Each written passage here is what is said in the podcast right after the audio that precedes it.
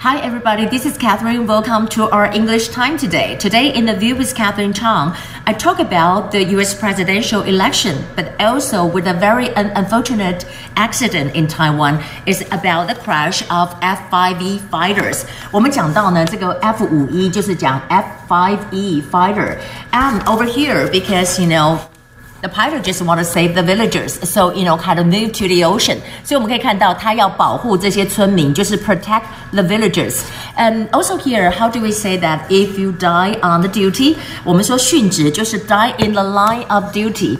Die in the line of duty，就是我们讲的殉职，这是一句话，就是说 die in the line of duty。Of course, today we know that President Tsai and the Minister of National Defense and the Minister of the Foreign Affairs, everybody just sent condolences. Condolences 呢，就讲到呢这个致哀的这么一个意思哈。那当然在这里，蔡总统就讲到，就是说希望要了解原因是什么，所以在这里就有这么一个内容，就是 The Ministry of National Defense Must find out, you know, about the whole thing, the cause of the accident, cause of the accident. 那我们常在讲，我在这里想跟大家分享一下 accident。accident 我们讲的是意外，然后 incident 讲的是事件。好，incident incident 是一个事件，accident 是一个意外。那当然在这里我们在讲到了，就是他们这张图非常值得看了，就是说呢，就是说我们还是不放弃，我们一定要坚决的捍卫台湾。所以在这里就是讲 deeply grieved，deeply grieved，deeply 就是非常的这个 grieve 就是非常的难过哈，他们有这么一个致意的。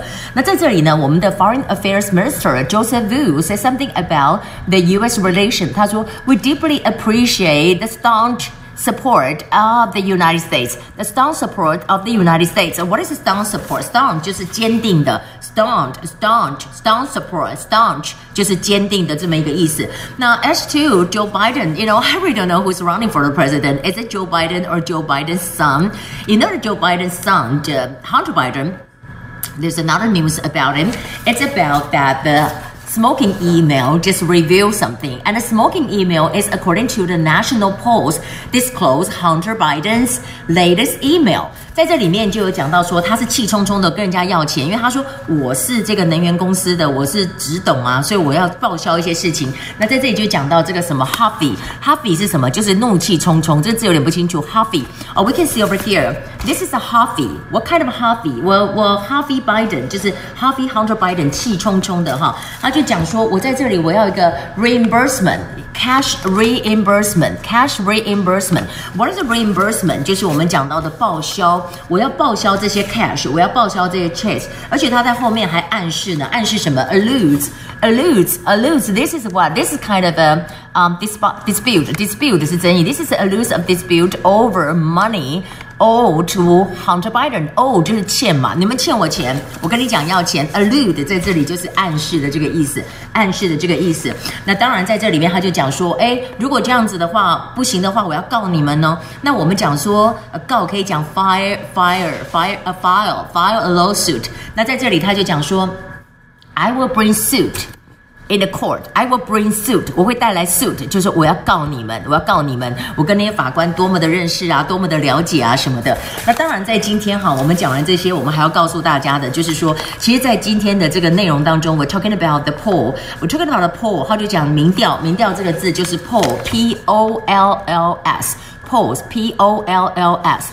And also, we're talking about the U.S. and Taiwan relations. So we talk about a lot of things. That how should we do that? Uh, we say that China try to intrude our ADIZ 进到我们的 ADIZ 里面。我常在讲说 intrude，intrude 比较像是说入侵，invasion 是更侵入更严重的。那这里还包括了他们的 provocation，他们的 provocation 就是他们的这个所谓挑衅啊，provocation 就是挑衅。所以我们讲到说，在这里就是刚刚讲到。 Chinese fighters intrude intrude 这是过去式，就是 intrude 加对哈。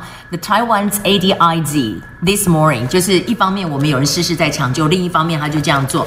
Okay, now we have time for this, and this is the book that we said. If you have the book, it's okay. If you don't have the book, it's fine because we know that this Saturday will be the Halloween. Halloween is coming, right? If you have a party, what what kind of party would you gonna have? You're gonna have a potluck party? 你们大家要带东西一起来吗？Or you're gonna have a pizza party? Or you're gonna have a barbecue party? But it doesn't matter what it's that, but what kind of food do you like? It's very important and it's very interesting that people can get together and share with each other. Treat or treat. Treat or treat.